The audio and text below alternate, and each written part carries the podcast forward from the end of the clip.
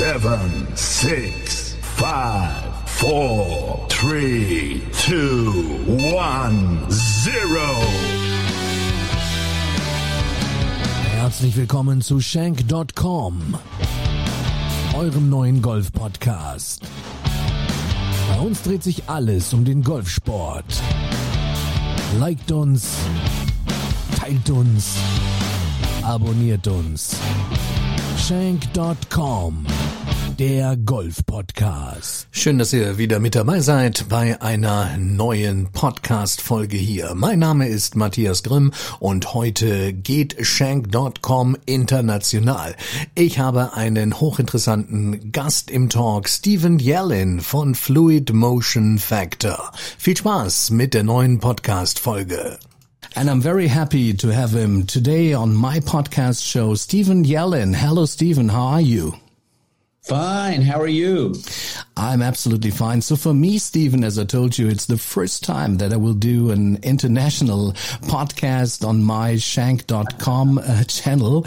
But um, for me, it was very important um, to invite you. And I'm so, so proud to have you here because I read all of your books. Um, and yeah, I'm, I'm really excited about uh, the Fluid Motion Factor program. So uh, my aim is to introduce you to uh, my listeners, to my, yeah, mostly German listeners.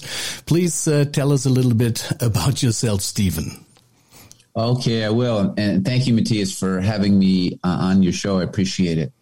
Um, so, um, I grew up uh, in the great state of Florida. And when I was um, growing up, my sport of choice was um, tennis, not golf. Mm. And uh, I had a, a, successful career as a junior tennis player. When um, I was a senior in high school, we won the state high school team championship. I won the uh, singles championship.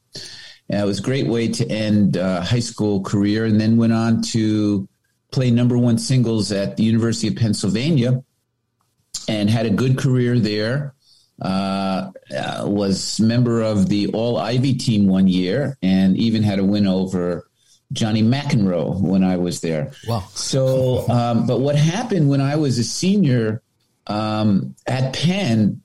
I had an experience that changed my life. Mm-hmm. It was an extraordinary, extraordinary zone experience. And you know, I was sort of in the middle of the food chain um, in national junior and national collegiate tennis. I'd go to the nationals every year, which is in itself is an honor. I would win uh, one or two rounds, but that's as far as I would go. But for this one hour uh, in a challenge match against another fellow Penn player, I experienced what these top 10 or top five or even, you know, the best junior or best collegiate player in in the country experienced. And and what it was the experience was freedom. Absolute freedom. Mm-hmm. i can do whatever i wanted to do whenever i wanted to do it and it felt ridiculously simple and easy to do. And i remember sitting down after the match and literally i couldn't move for 10 minutes. I was so overwhelmed and uh, I knew that this was a life changing experience for me because sports was such an integral part of my life. I didn't I didn't know where it would lead, um, how long it would take me to get there, the final destination, but I knew that um, this was a real turning point in my life, mm-hmm. and um, so um, it led me to developing uh, to develop the Fluid Motion Factor program. Perfect. So um, you experienced that in the in the match, and and yeah, you were absolutely excited to be in that. I will call it zone, and um, yeah, everybody, every golfer knows this, uh, yeah, this uh, topic or the zone, but nobody really knows how to get in it, or maybe sometimes by chance, maybe for a few holes or whatever. But as you report, this was really a, a game changer, a life changer for you. Oh, 100%. And you know, everyone, you know, every athlete if they're at a certain level, um, has experienced that space, that magical space, that zone experience space where everything just feels so simple and easy. And you're you're questioning why why can't i access this all the time? And um, the experience i had uh, at the university of pennsylvania took place in 1975 and really i feel that i i closed the book of my program maybe about a year ago mm-hmm. where okay the book is written um, uh, that's how long it took and the reason why it took so long is that the arena from where zone ex- experiences are generated from in the mind is an extraordinarily subtle arena. Mm-hmm. It's way below the radar. If it was not subtle, if it um, if it was not subtle, then once you experience it one time, you would remember how you got there, and you would experience it a thousand times. Mm-hmm. But that's not the way it works.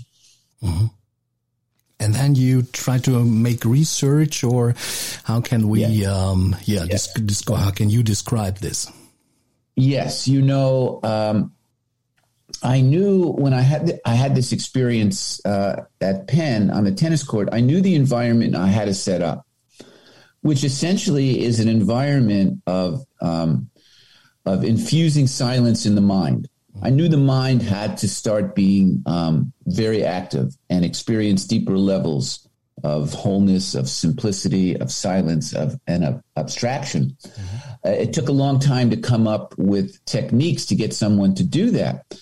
And uh, I was very fortunate about 15, 20 years ago. I, I, I started talking with Dr. Fred Travis, who is a neuroscientist mm-hmm. who worked with two Olympic teams, Denmark and Norway, and I knew my program worked because I saw the I saw the results. I saw people got better, mm-hmm. but I didn't know why it worked. And you know, knowledge is power. So I spent many many hours with uh, Dr. Travis, and we just we just answered this question from every different perspective in the brain physiology. And the question is very simple. And it's actually a question that all golfers, all teachers, all players, all commentators all authors should be able to answer, but it doesn't seem like that knowledge is widespread, mm-hmm. at least now. Hopefully, one day it will be. But the question is very simple How is fluid motion produced, and why does it break down? And fascinatingly enough, fluid motion is produced identically for every athlete in every sport producing any motion. So we we looked at um, all the neurophysiological parameters of what happens in the brain physiology when someone does produce a fluid golf swing, when the swing is synced, when there's good tempo, when the strike is good, when the control is good, when the balance is good. And as it turns out, again, fascinatingly enough, is that there is one process in the brain physiology that when you access all of the things that I just mentioned happen as a byproduct. Mm-hmm. And I call this process, it's not my process, it's it's a universal process. I call this process the fluid motion factor, which is the name of my program. And if you wish, I will describe what that process is. Of course. of course. And and okay. what what is astonishing and uh, what I read in the book is that this, as you as you uh, tell, is um, the same for for everyone. So it's everybody. It's, it's the same. Everybody. It works everybody. like the same, uh, like uh, the heart, the lungs, the the other kidneys or whatever. Um, and there is no difference between maybe a Tiger Woods and uh, to produce fluid motion or an, an amateur play amateur player. That is correct. If I was giving a clinic to uh, the world's number one player, which I believe now is Dustin Johnson, mm-hmm. uh, a good college player, a good high school player, and a player that just wanted to break 90 more than two times in the summer, they would all get the exact same information. Mm-hmm. Okay, because, no as you said, the heart works one uh, one way for everybody. The lungs, the kidneys, fluid motion is produced identically um, for every golfer, regardless of the skill level. Now, obviously, the skill level of a Dustin Johnson is uh, in another universe versus the skill level of someone who wants to break 90 on a regular basis. But when Dustin hits a, a, a fluid shot, he is experiencing the same processes in the mind that when that 90 that, that golfer wants to break 90 um, hits a good shot. Mm. So that's what's fascinating. So here's the process. It's very simple. In order to generate emotion, any motion, whether it's walking across the street or hitting a golf club, golf ball, you have to generate a signal, an electric signal, an intention in the brain, or else the club's not going to move. Now, there are two parts that are very interesting in producing motion, fluid motion in the brain. One is the prefrontal cortex, which is the discriminating intellect of, of all brain processes. It's um, it's also called the CEO of the brain because it oversees all the processes going on in the brain. Mm. When someone's thinking, well, it's the prefrontal cortex that's doing the thinking. The other part of the brain is the motor system. Now, when any golfer produces a fluid golf swing, during that 1.5 seconds it takes to generate a motion, the signal bypasses the prefrontal cortex, the intellect, goes straight to the motor system, and it's the motor system which communicates with the body to produce motion. The problem occurs, and it's a, uh, a very big problem, especially if you're a professional golfer, is when during the motion, the prefrontal cortex or the intellect goes online. Mm-hmm. It delays the signal moving to the motor system. Then in the middle of the motion, the body is looking for direction from, from the mind, from the brain. There's too many processes going on. This is, this is when you have the subjective feeling that you're thinking too much. And that's when the bulk of your core muscles dominate the motion mm-hmm. and you produce anything but a fluid golf swing. Mm-hmm. Okay, and um, then mistakes occur, or you you you slice the ball, or you yeah you don't hit it well, you hit it fat or whatever. That's um, the reason because the bulkier muscles take over, and the signal yeah, is interfered. Yes. Now here's the fascinating thing about this that I didn't know um, that really caused uh, a revolution in my mind because I realized the implication it has not just for golf but for all sports and that is this is from Dr. Travis. This is neurophysiology. This is not Stephen Yellin. Mm-hmm. Is that when emotion is grooved, and the key word is groove, meaning you can repeat it over and over. Uh, and golfers know when their motion is grooved. We're not talking about beginning golfers or beginning intermediate golfers. We're talking about golfers who go to the range, drop a bucket of balls, and yeah, okay, yeah, there it is. It's my swing. It's over and over. It's the same. Mm-hmm. Is that once a motion is grooved, even though it's counterintuitive to hear for the first time, that motion cannot break down. What breaks down is the ability to access what you already own. Mm-hmm. This is a revolutionary, it should revolutionize how golf is taught and played. This is a revolutionary understanding mm-hmm. because what this means is that if you have a grooved motion, and um, you're on the course and you snap your drive right, uh, left, or right if you're a lefty, or you slice it, or you come over the top, or you chunk it, or whatever. How many different things can happen? Is that on one level, of course, something happened during the swing that caused that ball to go where it went, not where you wanted it to go, obviously. But really, what happened is you did not access what you already own. Mm-hmm. So of course, when um, when you don't access what you already own, there's sort of rules of the muscle memory bank. You can think of muscle memory like uh, money in a bank. Yeah, this is a, a, nice picture because I liked it in your book and I wanted to ask you about it. Um, you compare it um, with opening, for example, a, a, bank account and you, yeah, you put in regular or money on a regular basis.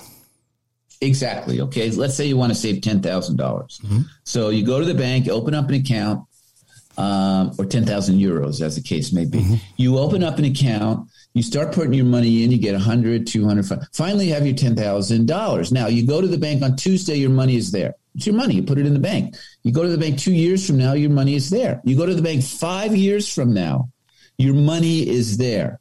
Mm-hmm. It's exactly the same with muscle memory. This is a mind blowing fact. It's not uh, it's not even a concept or an idea, it's a fact.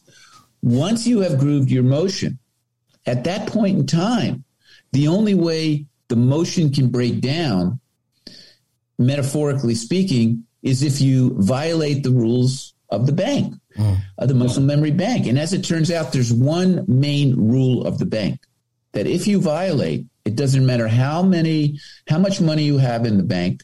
It doesn't matter how well you hit the ball on the range. It doesn't matter how well you hit the ball on the previous shot. You will not be able to access your better swings. Mm-hmm.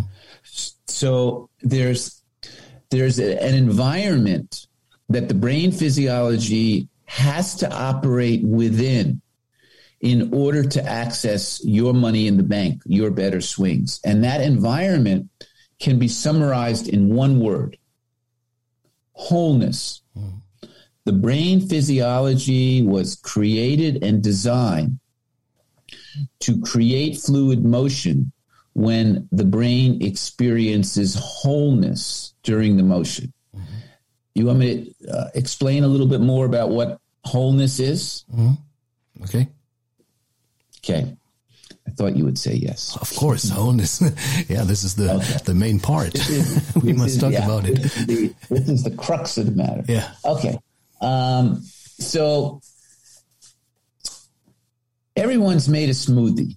I would say everybody knows what a smoothie is. Okay, if they haven't made it, you put a banana, raspberry, blueberry, you know, strawberry, then you hit the blend button. Now, when you're behind a ball and you are determining what kind of shot you want to hit, you take a lot of different, let's say, golf ingredients. Mm-hmm. You take into consideration the lie, the wind, the temperature, where you are in the round, what club you're hitting, how you want to hit it. And we can say you put that in a golf blender. Mm-hmm. You're going to make a golf smoothie, okay, with all these different ingredients. Now, when you make a smoothie, let's say there's a banana in there, right? Mm-hmm. And you hit the blend button. If after you hit the blend button, you could see the outline of the banana, well, you don't really have a smoothie mm-hmm. because it hasn't been mixed with the other ingredients, right? Mm-hmm. Now, right before you're about to pull the trigger, you have all these golf ingredients in this golf smoothie. If when you pull the trigger, one ingredient is pulsating over another ingredient. Mm-hmm. Don't hit it left. Don't hit it right. Don't hit it long. Don't hit it short. Get the club in this position. Get it close. Not another bogey. Need to birdie. Doesn't matter what it is. Mm-hmm. The prefrontal cortex doesn't discriminate golf from non-golf thoughts when it comes to making a smoothie. If you have not experienced a threshold level of wholeness, meaning you took all of these ingredients, all of these golf ingredients, you hit the blend button and one thing is not pulsating over another. Maybe you told yourself, don't hit it left. Here's my lie. Here's, here's how I want to do with the club. Maybe you have two swing thoughts. Uh-huh. Uh, maybe you want to be aggressive. This is how you want to flight it. This is how you want to shape it. If one of those elements is pulsating over another element, meaning that let's say your miss is left and there's OB in left, OB on the left, mm-hmm. and you're you're telling yourself, don't hit it left, don't hit it left, and that's pulsating, even though you think it may be an intelligent thought, then if you haven't experienced a threshold level of wholeness before you pull that trigger, because that thought is pulsating, chances are you're not going to experience a threshold level of wholeness during the swing and you go into crisis management mode. Mm-hmm. You do not know what's going to uh, occur mm-hmm. because the flow of intelligence between the mind and the body has been curtailed, has been challenged, and the cerebellum, which syncs syncs the swing, is challenged. So who knows what's going to happen on that shot? Mm. Essentially, you're sitting at a poker table, you know, hoping you're going to get some good cards.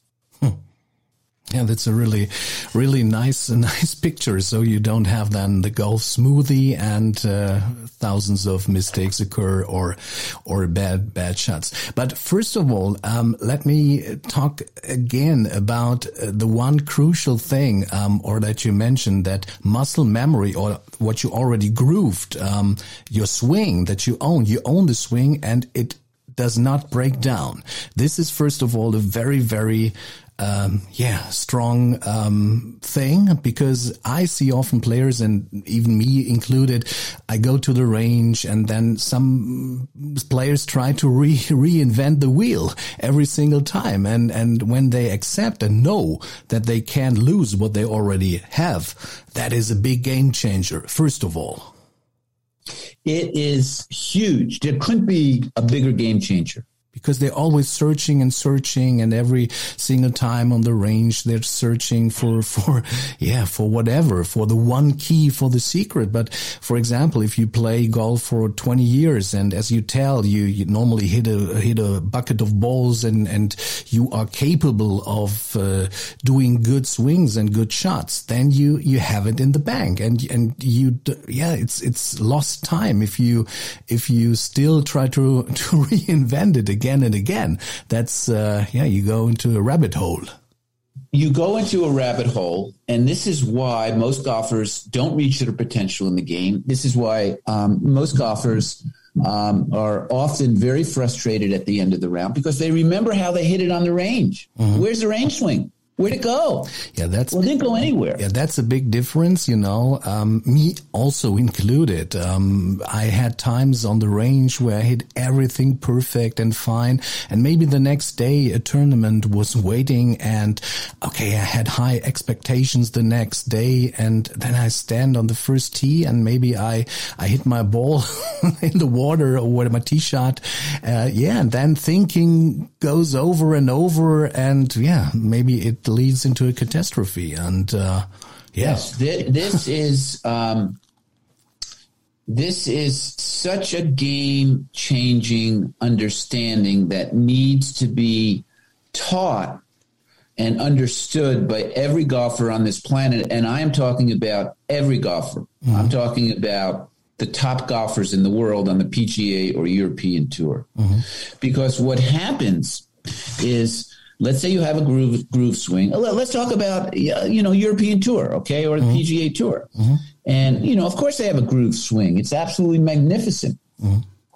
and they go on the course and they hit the ball great on the range and they miss a shot. Say they miss the drive. Now, when someone misses a shot, where is the first place they go? They go to the swing. Mm-hmm. They want to try to understand what happened in the swing that resulted in that slice or that hook. Mm-hmm. And of course, something happened in the swing um, that resulted in that um, in that missed shot. But that is not the fundamental question to ask mm-hmm. or to answer. It's a superficial understanding of motion. Mm-hmm. It's a, it's an understanding of motion that will keep you in mediocrity mm-hmm. Probably for the rest of your golfing career. Mm-hmm. What happened, because remember, a groove, uh, um, muscle memory doesn't break down. It does not break down. Mm-hmm. So they go to, okay, you know what? Uh, I was too steep. I was too shallow. I left the club face open. I came over the top. Uh, I didn't have good tempo. There's only one reason, ultimately, in the final um, uh, definition and understanding of why they missed the shot, somewhere along the line they broke wholeness. Mm-hmm. Wholeness was broken. Mm-hmm. Wholeness was broken during the swing. So what happens is that they go to the superficial understanding, uh, answering the, the question, and uh, then they try to correct it on the next swing or the next swing. We all know what happens when you go down that rabbit hole. Mm-hmm. They break wholeness more. More and more. Okay. Mm-hmm. More and more. Mm-hmm. So then they go to the range after they play, and within two minutes they're just flushing the ball. yes. What is that all about? did, did, magically the swing uh, uh, appear out of out of the you know the atmosphere, the environment? No. Yeah, it's typical. Yeah. yeah. they, they, they were they broke wholeness uh, they didn't break wholeness on the range before they played. They broke wholeness on the course when they played. They went to the range. They didn't break wholeness. They think they understood. Oh yeah, you know what? I crossed the line at the top. I can't cross the line at the top. And then you know what? Honestly, you know where they are. You know where they are? Checklist They're City. In swing prison. They're in swing swing prison. prison in Checklist City. Swing prison. For the rest of their life, they're in swing prison. Yeah, There's no way out. Yeah. Well, there is a way out. Okay. My program is the way out. Yeah. And, and, and, and I tell people when they go through my program, I say, look, this is not really my program. Mm. This is your program. Mm. This is your birthright. Mm. You don't know that muscle memory breaks down. You don't know, which is not Stephen Yellin, it's neurophysiology. You don't know that the brain has to experience a threshold level of wholeness in order to generate a, a, a, a, a sync swing. Mm. You didn't, because you didn't know that, you're in swing prison. Every week you're working on something different. Could be every round you're working on something different. You know how good you are. You know you can't access that um, that swing that you know is in there um, when you play. So you try to work harder, and you know what? You get a little worse. You get a little worse. Yeah. The harder Am, I, the am I right or wrong? Yeah, of course. The harder you practice, um, yeah, the worse um, your your swing gets or your your golf gets, and the players can understand that. And yeah, They can't. So what, what do they do? They, oh, maybe I I have to work on something else. Okay, and so they go to something else. It ain't the answer. They're dancing on the surface. It's a superficial understanding of motion. Very, very superficial understanding of how they're going to get better as golfers. so this point um, is so crucial when you when you pull the trigger. So uh, from pulling the trigger and the motion, we were talking about uh, one second or one point two seconds uh, for for the whole swing, but uh, that is the crucial part when when you start to um, when you start the backswing. Let me tell you that. Then that's the the crucial part of it because No, the crucial. Actually, by the time you start the backswing, it's already too late. okay, the the ship has left the port. Mm-hmm. You, uh, uh, in this understanding of golf, which is a neurophysiological understanding of golf, mm-hmm. what you're experiencing between the time you start your pre-shot routine to that uh, microsecond right before you pull the trigger, that will determine more or less the quality of the shot. Mm-hmm. So if wholeness is not established in that arena, mm-hmm. then you're really rolling the dice because if uh, during the swing. So if um, if wholeness is is not established mm-hmm. in the pre-shot routine right before up until right before you pull the trigger and you pull the trigger what gives you the impression that you're going to experience wholeness during the swing? You're just hoping because certainly you haven't set up for that circumstance So if you take a normal shot routine or a pre-shot routine, the ingredients that we were talking about in the golf or in the smoothie, it's uh, like you like you said, um, yeah, all of this analytical, like the wind, the lie, um, and stuff like that. This is something. Okay, I judge. I judge my my ball. I, I judge the positioning. I, so I collect ingredients. I put everything into the brain, um, and that's okay. That's the pre-shot routine, and then Yes. I have to to start to to get wholeness or to get into this, yeah, this this mood or into this this state. Um, yeah, and then I no no no no no no no. No no? Okay. You you have to start generating wholeness the minute you pull that club out of your bag okay. Even done. Okay. Otherwise you know there's just not enough time okay. to go from one state to another state. So the, the whole the whole purpose of the pre-shot routine is to start establishing wholeness as quickly as you can. okay So um, and as deeply as you can. So by the time you get over the ball, you're already where you have to be. You don't have to hunt and search for this feeling. So it's very subtle. Um, but as you know from the book, um, there are very simple ways to do this. You you give cues, of course, in the book Simplicity, and I worked with the cues, I must say personally, and it it really works. But it's subtle, as you as you told, because it's exceptional, or especially um, when you do these cues, um, you have to go from the first cues, you uh, yeah, cue by cue, or you start with the first set of cues. That's my experience, and. Uh, afterwards, maybe if you hit great shots, um, let, tell us a little bit about that. That's another crucial part after the shot because, you know, there are some rules, like you say, like the rules of the bank. There are rules of the brain because most players when they are in the zone or in the flow um, when they realize that they arrived in this uh, this zone then it's too late sometimes because they they say okay now i'm in the zone but then it's over and so there are also certain rules afterwards um what rules are you referring to like uh, that you don't search a pattern for example Oh yes, yes, yes. Or, yes, or yes. don't Okay. make the cue the, the star of the show. This is Right, what this is right, what I mean These are the, in the book. Right, right. These are right. These are the pitfalls. The pitfalls, But yeah. they really they really relate to why you didn't access your money in the bank on that shot. Mm-hmm. So you can you can understand uh, from a very fundamental level, not from a swing level, because you're you're you're you're just understanding you know the symptoms and not the cause of the disease okay? And you're treating the symptoms and not the cause. So when you miss a shot it's best to understand from a fun, fun, uh, a fundamental perspective why you missed the shot. And these are sort of more rules of the bank you could mm-hmm. say. So yes mm-hmm. there is that that work after you hit the shot if you miss the shot to understand why you missed the shot. Mm-hmm. Okay. Yeah, it's a perfect uh, system, and, and you teach that system in, in Orlando, right? Well, you know, I worked at David Leadbetter's Academy for five years. I had a great run. Dave and I are very dear friends. In fact, he just sent me another one of his clients, professional clients. Um, but I decided to move back to a place called Iowa, Iowa. which is deep in the Midwest of the United States. Not the best golfing weather in the winter. Okay. Um, because I have a lot of friends here and I went to school here and I'm transitioning my program onto online video so I can do that uh, anywhere I want.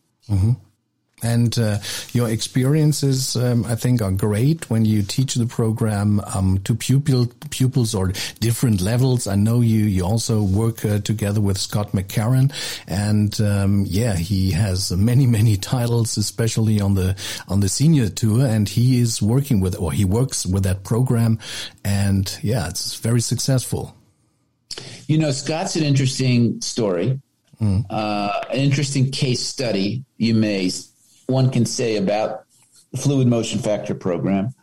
Scott won three times on the PGA Tour, which is a pretty solid career. It's not spectacular, but you know, you can certainly make a living, and winning three times is certainly um, something to be very proud of. He turned 50 and he went on the Champions Tour. He won, he has won up until this point in time 11 times on the Champions Tour Wow. which is a spectacular career. Mm-hmm. Okay, mm-hmm. he won the um, he won the Schwab Cup in 2019, Player of the Year, number one senior player in the world. Mm-hmm. Now, when when Scott turned 50, he learned the fluid motion factor program. He's been um, using it for the past six years.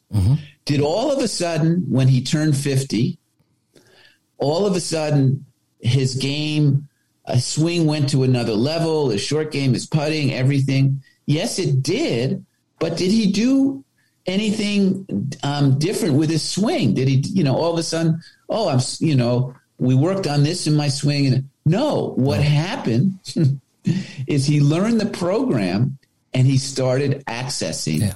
Started the money, more money that he had the ba- in the bank already that he didn't access as consistently on the PGA Tour. It's not like he he had more money in the bank when he, when he turned fifty than when he was thirty. No, he had the same amount of money in the bank. Yes. He just stopped violating the rules of the bank and started taking more of what is rightfully his, and you, we could see what the results were. Yeah, perfect. And um, these different sets of cues, as you tell or write also in the book, um, you have to go step by step, no? one to by another. Yeah. So uh, you you should not go from one set of cues to the fourth set of cues or so. Um, there is No. this, there is an No. order uh, to to do it. Yes. Yeah. Yes, you know, you're building a building. Okay, now when you build a building, you don't put in the plumbing before the foundation is set, right? You don't course. you don't put furniture in the second floor before you don't even have a second floor. You don't you know you have to wait. So it's it's a very systematic way hmm. of under, understanding and experiencing. There's two the two values to the program. One is the intellectual understanding, and the second is the actual practical experience of it. So you're building it, and it's very subtle. It's a very subtle building. It's mm. not like saying, get your hands in this position at the top of the swing, mm. practice that for a thousand times, and you'll be okay. Mm. No, it's not like that at all. Mm. So you have to sort of build on these subtle levels. And I do this with what I call fluid cues. Mm. Fluid cues set up by design, what golfers normally experience by chance when they play their best. Mm-hmm. And these cues are done um, before, sometimes before you take one step into the ball, uh, on the way to the shot, over the shot, during the shot, and mm-hmm. even after the shot. Mm-hmm. So um, there's many different fluid cues, as you know, mm. and but they all they all have the same effect. Mm. They all have the same goal, mm. and the goal is to access, access. your best swings, to mm-hmm. access your money in the bank mm-hmm. by not violating violating any rules of the bank. So you use um, these um, cues um, uh, with every shot. Uh, regardless if it's a drive or a chip or a pitch it or a bunker matter.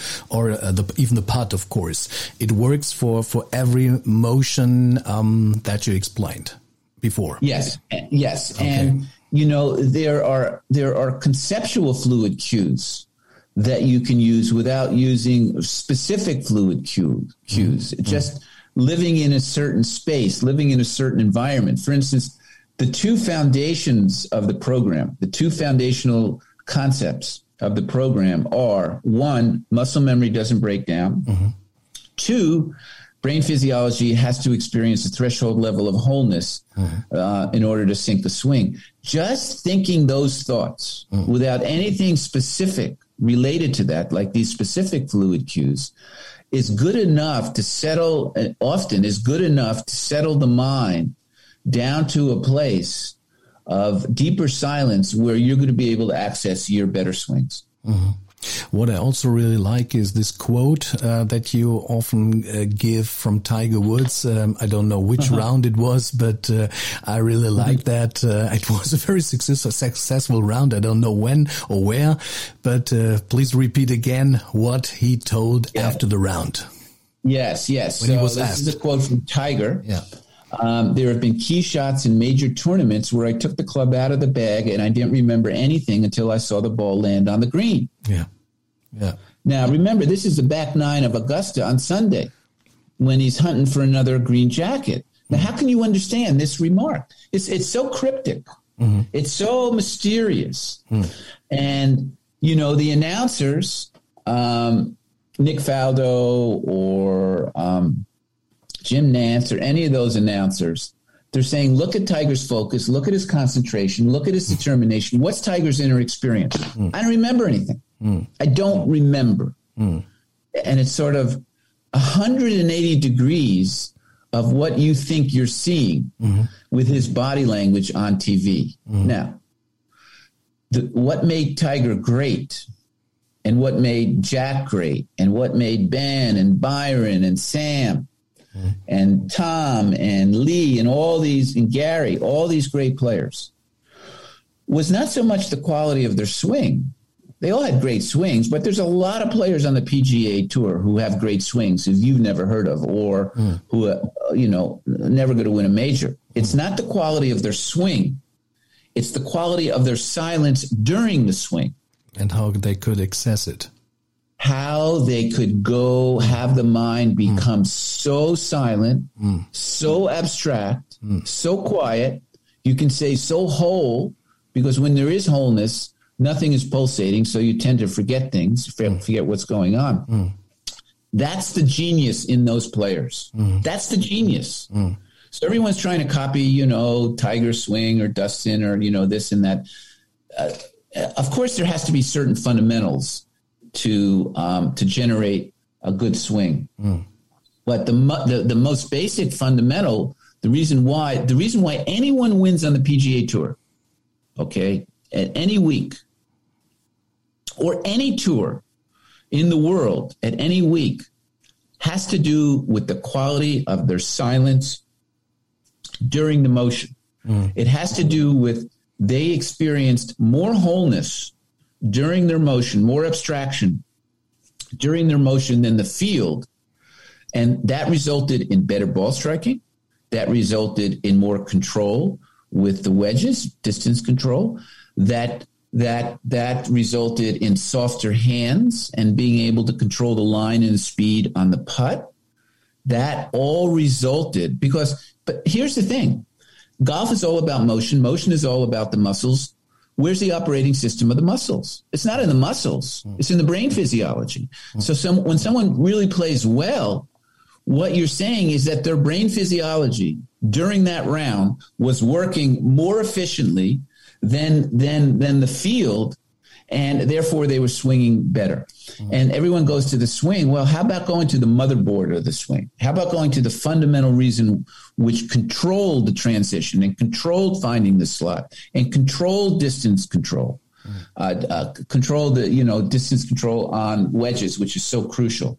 That's you know that's the paradigm shift that hopefully will take place in the golfing world.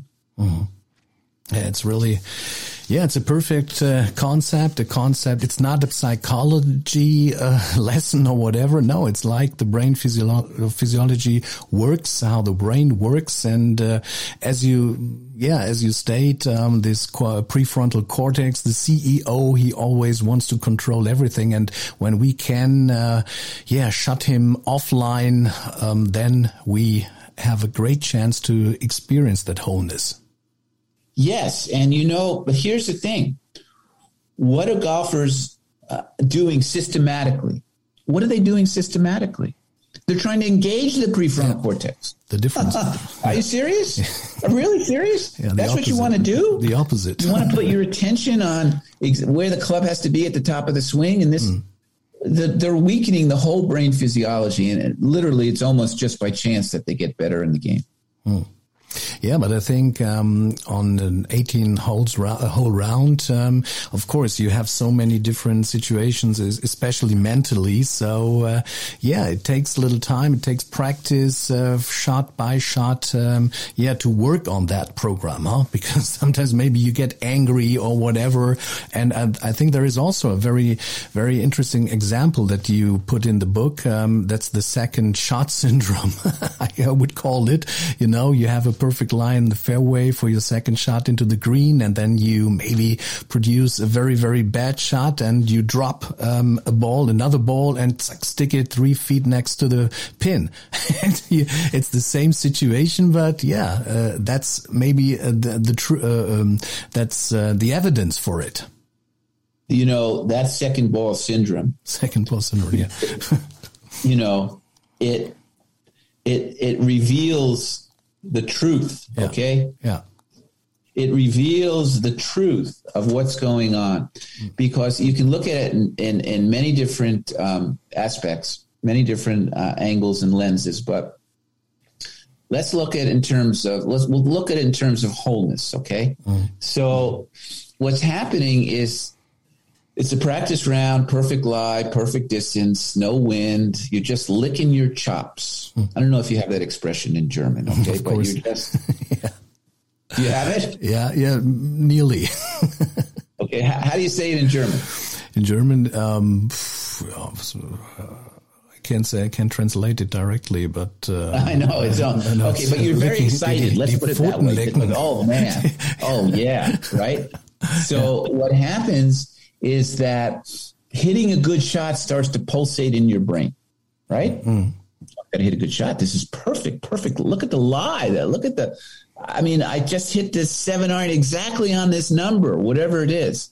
So, hitting a good shot starts to pulsate, and of course, when something comes out of that smoothie, uh, you haven't made a blender, uh, haven't made a smoothie, and that starts to pulsate. Wholeness is broken, and the shot cannot be synced. Okay, so what do you do then? Um, you drop a ball in disgust, and as you say, you just stick it three feet because you're living in the whatever, right? It really doesn't count. So whatever. Well, guess what? that whatever space is the magical space. Mm-hmm. And, and it's easier said than done to live in the whatever space because the whatever space is the space of silence in the brain physiology. Mm-hmm. It's, it's it's the it's the space of wholeness. So what you really want to do is you want to experience that space not on the second shot, you want to experience it on the first on shot, the first right? shot. Yeah, another example is if you play a bad first or a front nine, very bad in a tournament, and you're maybe out of it, and then you say, "Ah, come on," um, and then you score your best round on the on the on the back nine, um, and yeah, that's the same because then you you um, experience that wholeness on the back nine. You know how many times on the PGA Tour or the European Tour has a player shot himself out of the tournament, made the cut, but shot himself out of the tournament after the third round, and then the fourth round is the lowest round of the four rounds. How many times? All the time. Often, yeah. Course record in the final round. Course yeah. record. Yeah. Okay. Yeah. yeah. So there's something else that it's very interesting. You know, if you want to talk about it, and that's a DNA goal. Should we talk about the DNA of course. goal? Yeah, I yeah. Okay. Bury bury the DNA goal. I think. okay, ex- exactly. please explain. Okay, so the DNA, the DNA goal, the DNA goal is the embedded for your audience. The DNA goal is the embedded goal in a sport. You never have to be reminded. For instance, if someone is shooting a basketball, you never have to remind them that it would be a good idea if the ball went in the basket if someone's hitting a serve in tennis, you never have to remind them that it would be a good idea to actually get the ball in the service box. Mm-hmm. No. Okay, so you have a 12 foot putt for birdie. Does, regardless of what's going on in the round, regardless of what's going on in your life, does anyone have to remind you that it would be a good idea to actually make the putt? No, mm-hmm. it's a DNA goal. Mm-hmm. But the problem occurs is when you take the DNA goal and you make it the surface goal. I have to hit the fairway, I have to hit the green, and of course, I have to make the putt. Mm-hmm. Then what you do is you systematically start shutting down the fluid motion factor mm-hmm. because you have the DNA goal pulsating in your mind, which is going to break wholeness. Make the putt, make the putt, hit the fairway, hit the fairway, hit the green. So what happens uh, on f- for this player, this hypothetical player? Who um, in the first round has the DNA goal pulsating, right? Oh, first round. Okay. Want to post a, a low number, want to make the cut. Hey, that's mediocre. Okay. Second round. Oh, I'm right on the cut line. Uh, better make the cut here. DNA goal starts pulsating. Um, he barely makes the cut. All right. Third round. Okay. This is moving day. Let's see what we can do here. DNA goal is pulsating uh, mediocre round. Fourth day, hey, I'm out of this. I'm out of this. DNA goal gets buried. Lowest round of yeah. all four rounds. Hello. Hello. Yeah. Anybody home? Anybody home? yeah, that's really, yeah, that's hard. but it's the truth, and uh, yeah, it's cool. You know, the, the, uh, the, truth shall set you free.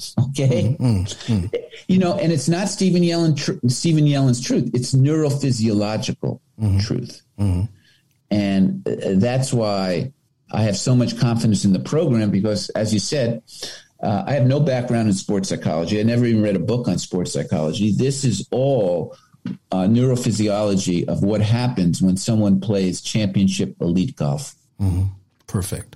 Stephen, I'm so happy that you joined my podcast channel. And um, yeah, I hope uh, many German listeners are now interested in the program and maybe will buy your book or you also um, on Instagram and I see videos uh, on YouTube. And as you, as you told, um, you also offer um, an online program.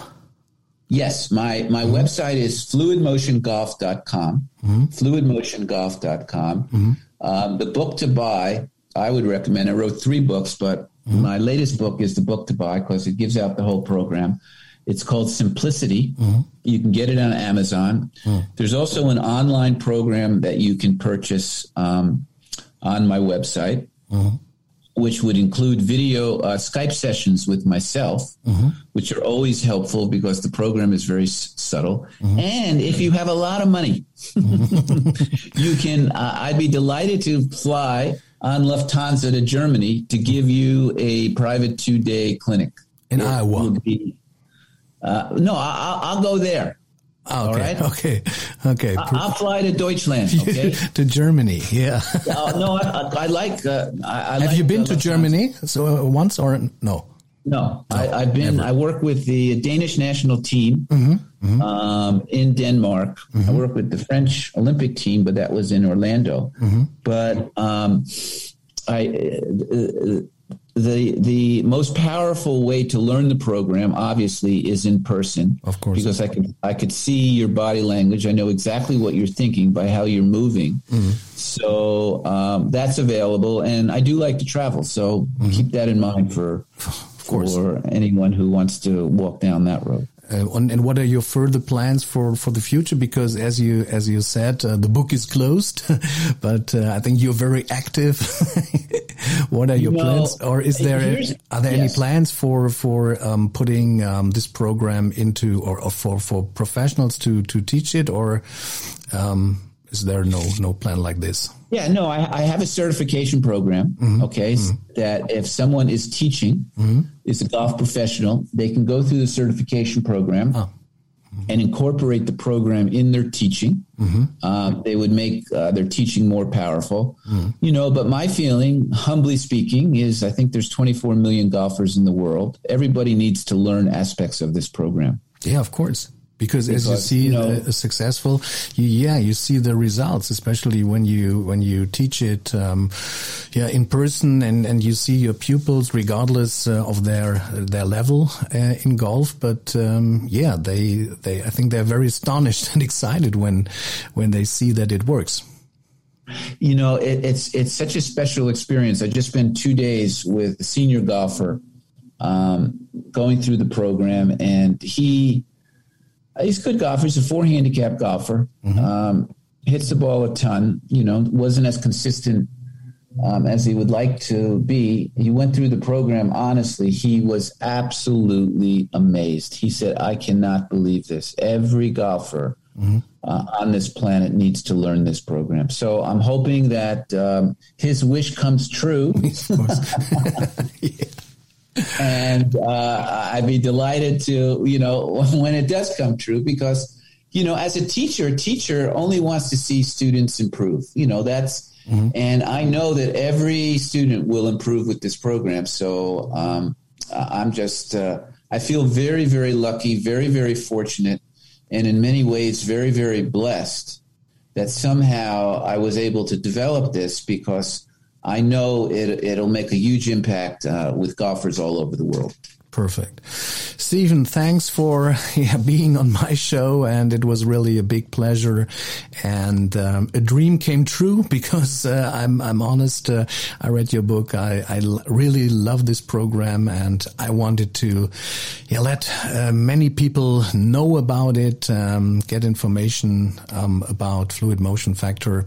Yeah. And I wish you all the best for, for your future. Um, in sports and of course um, personal. Thank you. I, I really appreciate you having me on the show and um, uh, keep me posted with your golf success. Of course, and uh, tell the, the buddies about Shank.com. English name, Shank, the, the worst uh, shot in golf. Uh, that's uh, a tribute to, that's the, the case why my podcast is called uh, Shank.com or not Socket.com. Please uh, recommend it for, for the uh, American golfers to have a look because now it's international today, so they can understand what we are talking about. Oh, fantastic. Fantastic. Fantastic. Super, Stephen. Um, take care and um, all the best for you. Thank you. Really appreciate it. Bye. Bye bye.